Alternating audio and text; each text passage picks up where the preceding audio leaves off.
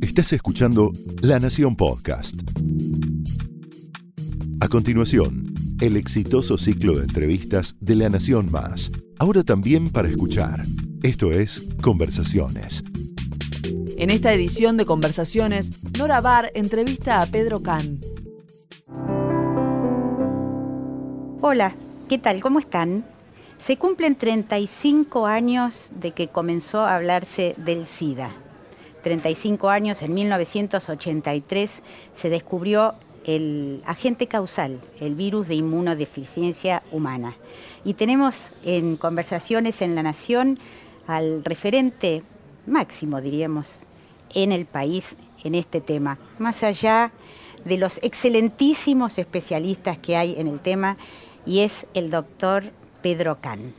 Es el director científico de la Fundación Huésped, además de un largo currículum que no vamos a, detallar. ¿Qué tal, doctor? ¿Cómo está? Muy bien, muchas gracias por la invitación, Nora. No, nosotros estamos muy agradecidos de que haya hecho un lugarcito en su agenda, que es muy nutrida, para venir a rememorar un poco estas tres décadas y media de una pandemia que tal vez como ninguna otra enfermedad en la historia se emergió se estudió, se encontró el agente causal, se trabajó para encontrar una cura, tal vez no dimos con una cura absoluta, pero sí la manera de controlarla, y ahora estamos en la encrucijada de terminar con esta pandemia 35 años más tarde. Sí, yo suelo decir que yo pertenezco a una generación en cierto sentido afortunada, porque hay creo que no hay ningún antecedente en la historia donde una misma generación de médicos, una misma generación de médicos y trabajadores de la salud por extensión, enfermeras, bioquímicos, psicólogos, todos los que intervienen en este complejo problema, eh, hayan visto el surgimiento de una epidemia y puedan llegar a asistir a su control. Eh, eso lo tenemos como objetivo. En este momento, por supuesto, lo que ha pasado en estos 35 años, que es lo que el tema que nos, que nos congrega hoy, es el pasaje de una enfermedad uniformemente mortal, como la conocimos en Argentina en 1982, apenas un año más tarde que los primeros casos fueran comunicados en los Estados Unidos, a ser una enfermedad crónica con la cual se puede convivir, tan crónica como la diabetes. O sea, si alguien, alguien que está mirando este programa en este momento es diabético, sabe que puede tener su glucemia normal, pero se tiene que seguir controlando porque es diabético para toda la vida. Si alguien, alguien que es hipertenso, se cuida con la sal, se toma su medicamento, va a tener su presión normal, sin embargo el médico lo va a seguir considerando hipertenso. Eso es lo que tenemos hoy con el HIV. Mientras buscamos la cura, mientras buscamos la vacuna, pero este, tenemos una situación que ha cambiado completamente. Hoy se puede convivir con el virus HIV a condición que el diagnóstico se haga en, en, tiempo oportuno, lo más tempranamente posible. ¿Qué expectativa de vida tiene hoy una persona que convive con el virus? Te voy a decir algo que te va a sorprender, que vos dirás, el doctor Kahn se tomó un par de ginebras antes de venir, pero hoy la expectativa de vida en algunas cohortes, en, Europa por ejemplo, es para las personas HIV positivas ligeramente mayor que para las personas HIV negativas. Y por favor no tomen el mensaje como diciendo que bueno que es contraer el Me voy a contraer el, virus así vivo más. No, no, no, es así. Simplemente que, a ver, ¿cuál es la población que se ve mayoritariamente afectada? Una población joven población joven que normalmente no va al médico. Una persona de 25 años, un varón de 25 años, ¿va al médico cuándo? Cuando le pegaron una patada en un partido de fútbol y va al traumatólogo, alguna vez que tenga algún cuadro febril, pero normalmente no se controla. Una persona que vive con HIV está sometida a controles por lo menos una vez cada seis meses. Y le miden el colesterol, y le controlan la presión, y le miden los triglicéridos, y entonces frecuentemente se puede hacer prevención primaria de otras patologías lo inducen a que, a, que no fume, le hablan de los riesgos del exceso de, alcohol, eh, se conversa sobre el tema del abuso de drogas. Entonces, eso, con esto lo que, lo que quiero decir es que, en todo caso, esta expectativa de sobrevida, que digámoslo para no confundir a la gente, es similar a la de una persona HIV negativa de la misma edad y sexo, tiene que ver con una posibilidad de control periódico de la salud que no es una costumbre en las generaciones jóvenes. Usted acaba de mencionar eh, que sin dejar de buscar una vacuna. ¿En qué está esa búsqueda de una vacuna que, permite, que permita prevenir la transmisión de la, de bueno, Con la vacuna, eh, en primer lugar hay que explicarle a la gente que tenemos dos situaciones distintas. Una es una vacuna preventiva, que es la pregunta que usted me formula, es decir, yo me vacuno y con eso evito tener una enfermedad, típico ejemplo, la vacuna contra la polio o para estos días, mensaje para la gente, vacúnense para la gripe, vacúnense para, para la neumonía, los, digamos, los grupos que, así lo requieren.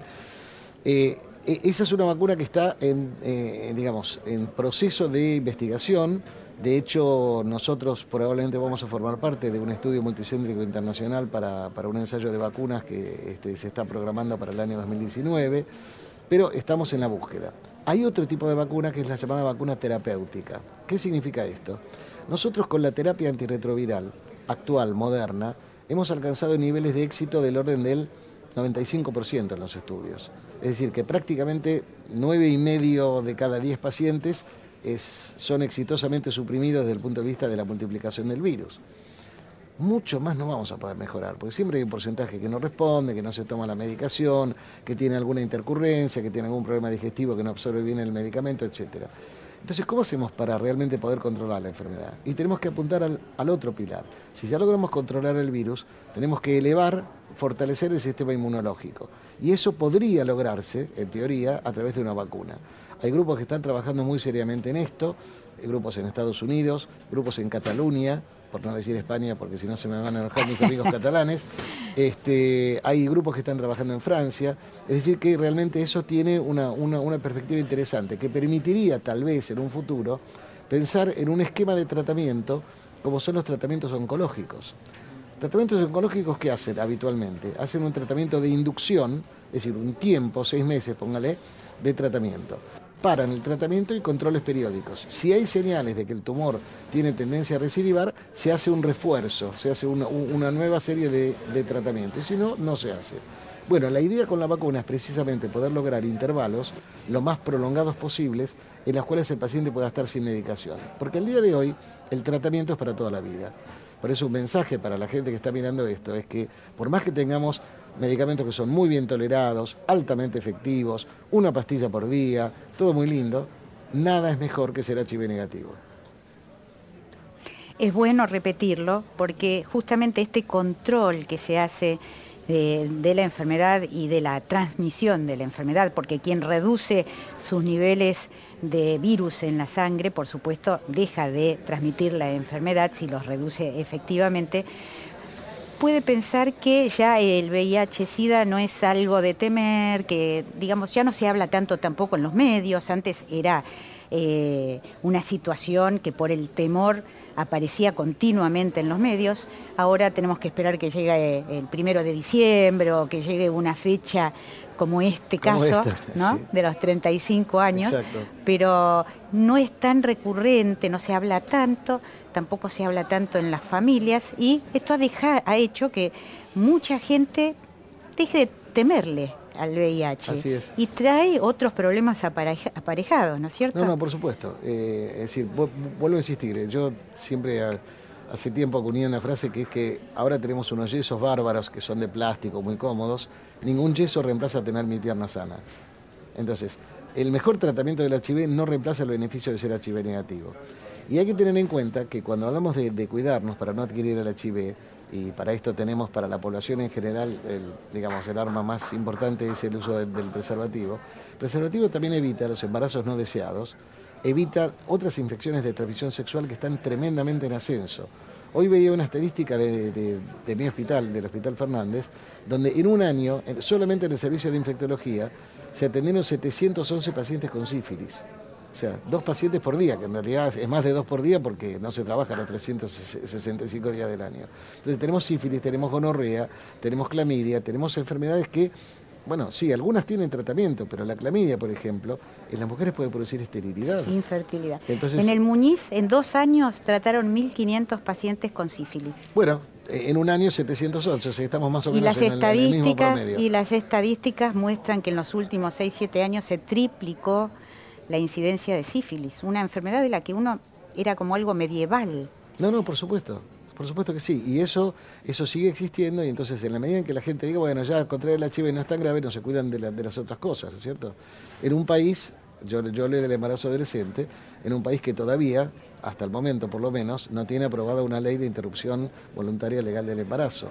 Lo cual lleva a que las señoras que tienen, o señoras o señoritas que tienen una cierta condición económica, van a, este, si deciden interrumpir el embarazo, lo van a hacer con un diagnóstico falso en una clínica muy bien equipada, y las personas que pertenecen a una condición social más humilde van a, abortar en las peores condiciones, y el aborto sigue, sigue siendo la principal causa de muerte materna en la Argentina. En un país donde la educación sexual es bastante deficiente y hay todavía muchos chicos y chicas que creen que por la primera relación, por ejemplo, que tengan, no es necesario usar preservativo porque la primera vez no va a pasar nada, ¿no? Y puede pasar también con el VIH. Eh, absolutamente, absolutamente, Incluso una relación. Absolutamente, y nosotros hemos tenido casos donde, este, digamos, eh, una relación sexual en una chica adolescente terminó en, en embarazo y HIV en la primera relación, porque esto es fisiológicamente posible.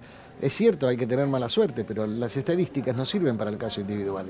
Porque yo siempre, siempre le digo a mis alumnos, cuando ustedes hablan de que hay una cosa que tiene una chance del 1 por mil, decirle a un paciente, mire, lo suyo es rarísimo, porque usted se va a morir de esto, no le sirve de, digamos, de ninguna, de ninguna satisfacción, ¿no es cierto? Las estadísticas para el caso individual son o 0% porque no me pasó, o 100% porque me pasó. Así es. Doctor, ¿Recuerda cómo fueron los primeros días del VIH aquí oh, en la Argentina? Oh, sí. ¿Cómo fue el primer paciente que atendió, por ejemplo? El primer paciente que atendimos en el Hospital Fernández no sabíamos que, eh, tenía VIH eh, simplemente porque el virus no había sido descubierto, fue en el año 82. Era un dentista argentino que vivía en Miami, que este, volvió porque se sentía muy enfermo y quería estar con su familia, un muchacho joven, por supuesto. Y... Por supuesto habría consultado allá y no sabían qué tenía. Eh, sí, había consultado allá y bueno, este, él, estaba muy avanzado, tampoco sabían lo que tenía, por supuesto. Y cuando vino me llamó la atención que lo primero que me dijo es, dijo, yo soy gay. Qué, raro, ¿no? Que alguien diga tan abiertamente. Estamos hablando del año 82. Por supuesto, cambió mucho todo no había ley de matrimonio igualitario, no había toda la conciencia social que hay ahora, ¿no es cierto? Y de hecho se lo llamaba la peste rosa. Bueno, se lo llamaba la peste rosa porque afectaba a la población gay por, y por las manchas del sarcoma de Kaposi, que es un tipo de tumor de piel que solíamos ver con mucha frecuencia antes, ahora mucho menos. Entonces, este, este, este muchacho, nosotros lo atendemos, lo tratamos como una neumonía como tratábamos todas las neumonías y, el chico se, nos murió.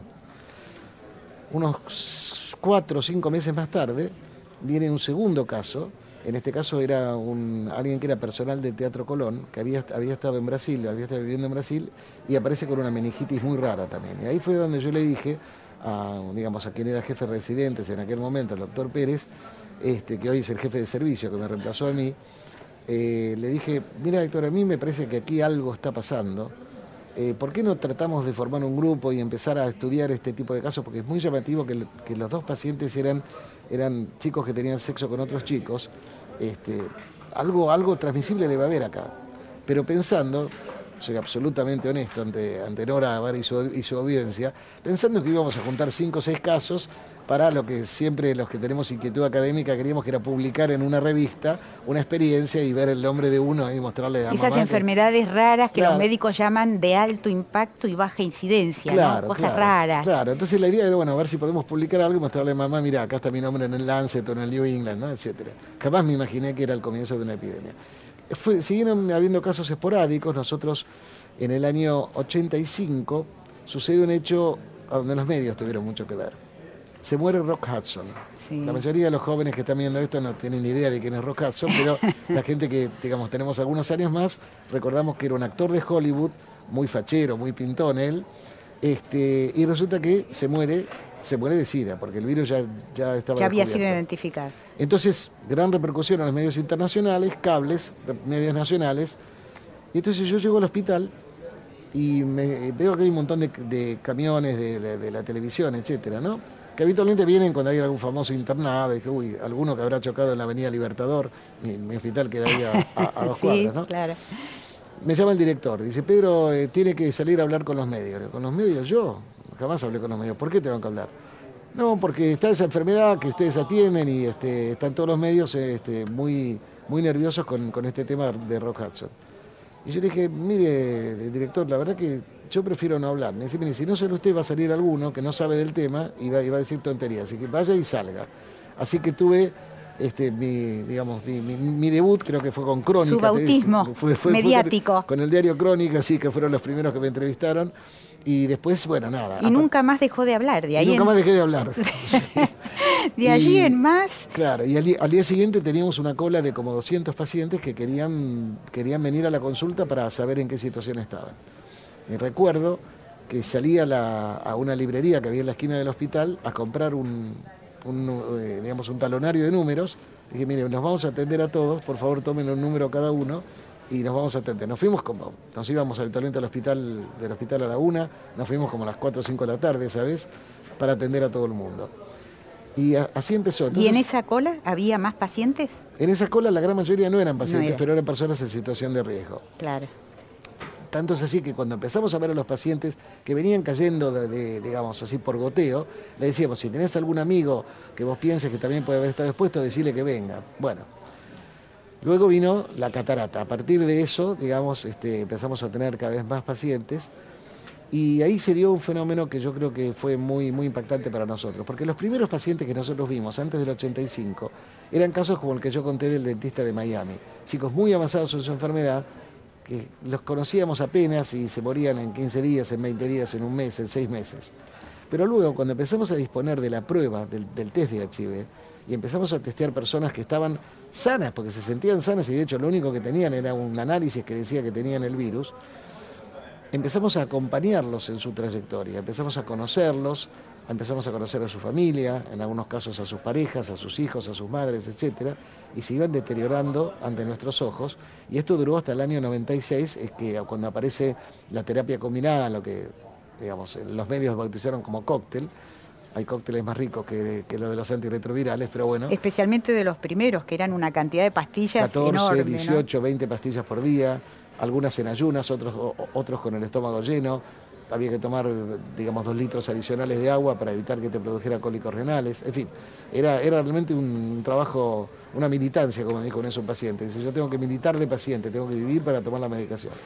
Bueno, a partir del 96 se empieza a cambiar la historia y nosotros empezamos a tener una, una vida mucho más satisfactoria desde el punto de vista profesional, porque antes yo recuerdo de haber recetado durante años un polivitamínico, este, porque los pacientes decían, bueno, ¿me puede dar algo? Y yo le daba un polivitamínico que tenía un nombre que aludía a la fortaleza inmunológica, que era nada, era un polivitamínico. Que yo siempre era lo único que había mano. no, es que no, no había mano, ni siquiera, pero era, era, era, era, por darle algo que el paciente, el paciente se iba muy frustrado si no se iba con una receta. Hoy, hoy les digo, las mejores vitaminas se venden en la verdulería, no en la farmacia, pero este, en aquel momento era, era como un recurso para de alguna manera paliativo para el paciente. El médico cuando no puede curar, por lo menos tiene que consolar, por lo menos tiene que tratar de amortiguar el sufrimiento. Y eso es lo, lo que hacíamos en aquel momento. Hoy no, hoy, hoy tratamos y muy exitosamente a los pacientes que llegan. Porque el gran problema que seguimos teniendo en la Argentina es que el 30% de los pacientes que viven con el virus desconocen su situación y llegan al sistema de salud muy tarde. O sea, ese sería el gran obstáculo que tenemos para frenar verdaderamente esta epidemia, porque hay gente que está transmitiendo el virus sin saberlo, todavía no se siente mal, su, salud no se deterioró, entonces este, puede mantener relaciones sexuales con otros y sin saberlo y sin querer hacerles mal, está transmitiendo el virus. Tal cual.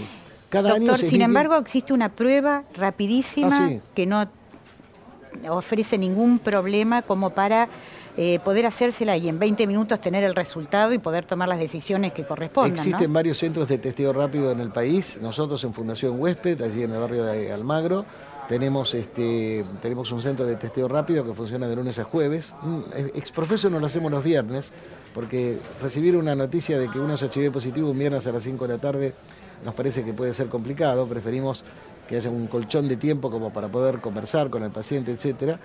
Y, ahí hemos hecho una cantidad muy importante de, test con una, una, tasa de positividad que en realidad es más alta que la que se encuentra en la población general, porque la población que viene muchas veces es una población que tiene ya una cierta percepción de riesgo. Pero es, tal cual usted dice, en 20 minutos nosotros le podemos dar un, primer, un primer resultado, que luego hay que confirmar con una carga viral, es decir, una medición de la cantidad de virus que hay en la sangre. O sea, el resultado primero es sí o no y luego... Si es no, es no. Es no. Es no y se va con un consejo, cuídate, para no tener, eh, para no exponerte, digamos, al virus. Si es sí, le decimos es un sí provisorio, te lo confirmamos con la carga viral. Claro. ¿Y pueden seguir el tratamiento también allí en la fundación? Bueno, eh, en la fundación solamente tratamos pacientes que están en ensayos clínicos. Pero sí, lo, que sí hacemos, si el paciente tiene obra social o tiene una prepaga, lo derivamos a su, a su prestador, que por ley le tiene que dar el tratamiento, y si no, de acuerdo al barrio en el que vive, lo derivamos al hospital que, corresponda. De paso te digo, hay una aplicación que desarrolla nuestro departamento de comunicación, que es digamos, muy, muy, muy activo, trabaja mucho con las redes sociales, con algunas redes que yo ni siquiera conozco el nombre, eh, yo no, no, paso de Facebook, digamos, pero bueno, es una cuestión generacional. En todo caso, hay una aplicación que se llama Donde, eh, donde.org.ar creo que es, y entonces las personas pueden entrar allí y averiguar, de acuerdo al, domicilio en el que están, cuál es el lugar más cercano para testeo, cuál es el lugar más, más cercano para retirar preservativos gratuitos, cuál es el lugar más cercano para donde hay un servicio de infectología para ser tratado. Bueno, de paso podemos decir que el doctor Kahn y la Fundación FUESPES fueron declarados este, por diversas instituciones y organismos ciudadanos e institución ilustre por toda la tarea que están haciendo. Y para este año. Este Primordialmente en VIH-Sida, pero también en otras enfermedades infecciosas. Y te doy una primicia: este año este, nos van a dar un premio CONEX. En el mes de septiembre. Bueno, felicitaciones, qué orgullo. Nos enteramos hace unos días nada más, así que qué orgullo. estoy dando la primicia. Primicia entonces de conversaciones en la Nación. Doctor, ¿cómo está la Argentina en este momento en provisión de fármacos, en seguimiento de los pacientes? Manteniendo, por supuesto, este tema primordial que es que hay mucha gente que no lo sabe y hay que recomendar que por lo menos una vez en la vida todo el mundo se tiene que hacer un test de VIH-Sida. ¿no? no solo eso, hay que recomendarle a mis colegas, a los médicos, que la próxima vez que la señora Nora Bar vaya a verlo para pedirse la presión, le diga, Nora, ¿por qué no se hace un test de HIV? Y Nora podrá preguntar, ¿por qué yo si no tengo ningún riesgo? No, Nora, es para confirmar que sos HIV negativa. Porque si fueras parte de ese 0,4% de la población argentina que es HIV positiva, es bueno que te enteres con tiempo. Y si sos negativa, es bueno que lo sepas para seguir siéndolo. Yendo, yendo a la pregunta, la provisión de fármacos en general está bien, se, ha mantenido, ha habido, ha habido un, retraso en la licitación el año pasado que digamos, nos puso al borde del, desabastecimiento, pero que se resolvió finalmente, digamos, eh, los procedimientos de compra a veces se enlentecen de una manera increíble, se tarda 11 meses en una licitación, por ejemplo, una cosa que es inadmisible. Y a veces cuando se empiezan a parar las compras por cuestiones de equilibrio presupuestario, el déficit fiscal, etcétera, etcétera, eh, a veces eh, se paran de la misma manera las compras de tornillos que las compras de medicamentos. Actualmente el, abastecimiento está bien, quiero decir está bien en capital y conurbano, siempre las provincias tienen alguna situación más difícil, siempre es más difícil vivir en, eh, digamos, en alguna provincia alejada que vivir en, en la ciudad de Buenos Aires, ¿no? Dios, Dios está en todas partes, pero la gerencia general está en Buenos Aires. ¿no? Eso, eso, pasa, pero fuera de hechos puntuales sería injusto decir que hay, un, desabastecimiento. Es preocupante el escenario que uno ve de ajuste del gasto, este, porque la verdad es que la lucha contra el SIDA no pasa solo por la provisión de medicamentos, pasa por la prevención, pasa por, pasa por la defensa de, derechos, pasa por, pasa por las campañas, pasa por el apoyo a, las instituciones no gubernamentales que llegan directamente a los pacientes, que esperemos que eso no sea tocado. ¿no? Ojalá que no. Si usted tuviera que recomendar alguna política pública específica eh, en relación con el VIH-Sida, ¿tiene alguna en mente que no se esté haciendo? Una política pública específica, yo diría, lo primero que tenemos que hacer es levantar las barreras del testeo las barreras burocráticas. Todavía, eh, ahora el Parlamento está discutiendo una ley, que es una nueva ley de SIDA, que va a flexibilizar mucho estas cosas. Es una, buena ley. La que tenemos es una buena ley, esta es una versión mejorada, que se está consensuando en el Parlamento. Creo que empieza por diputados el, tratamiento y que en el curso de este año me parece que va, a tener por lo menos una, una, sanción, una media sanción. Eh, el tema es cómo facilitamos. Pero hay que entender una cosa. Nosotros hasta ahora hemos venido manejándonos con la población que tenemos cerca. Yo, y alguna vez te lo dije, Nora, nosotros tenemos un sistema de salud que tiene dos caras. Tiene una cara amable, las puertas abiertas. Vos venís, te atendemos. Tiene una cara muy fea. No venís, no te vamos a buscar. Entonces, ¿qué pasa?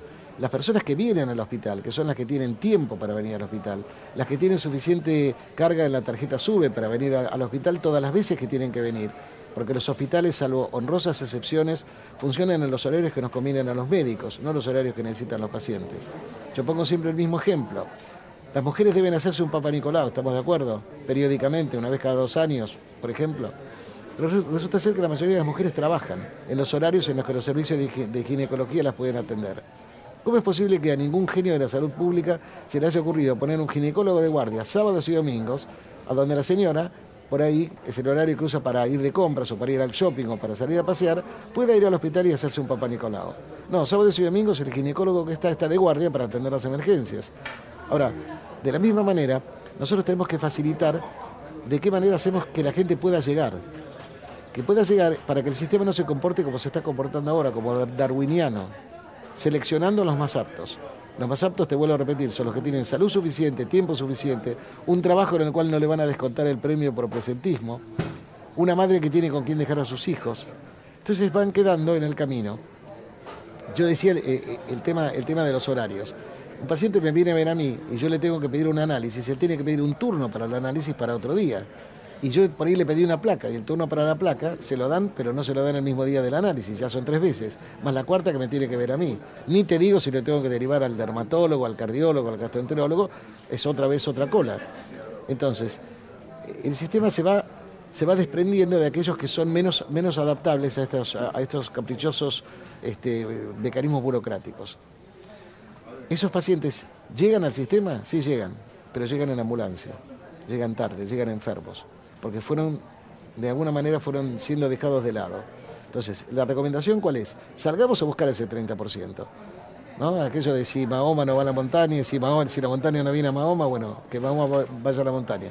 Si los pacientes no vienen porque tienen condiciones de vida difíciles, vayamos a los barrios a donde están los pacientes, vayamos a hacer atención primaria, ofrezcamos el testeo, liberemos las barreras del testeo. Y de esa manera vamos a poder, como muy bien vos decías, detectar a tiempo a las personas que viven con el virus ayudarlas en su propia salud y ayudar, ayudar, a la salud pública. A todos los demás. Porque van a, van a dejar de ser eslabones involuntarios de transmisión del virus.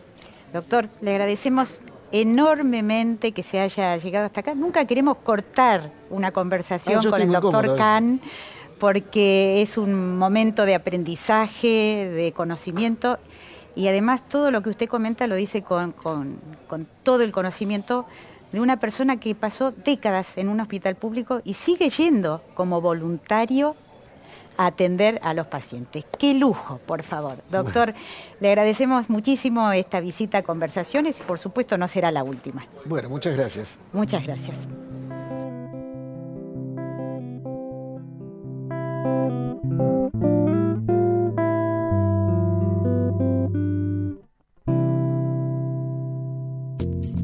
Esto fue Conversaciones, un podcast exclusivo de La Nación.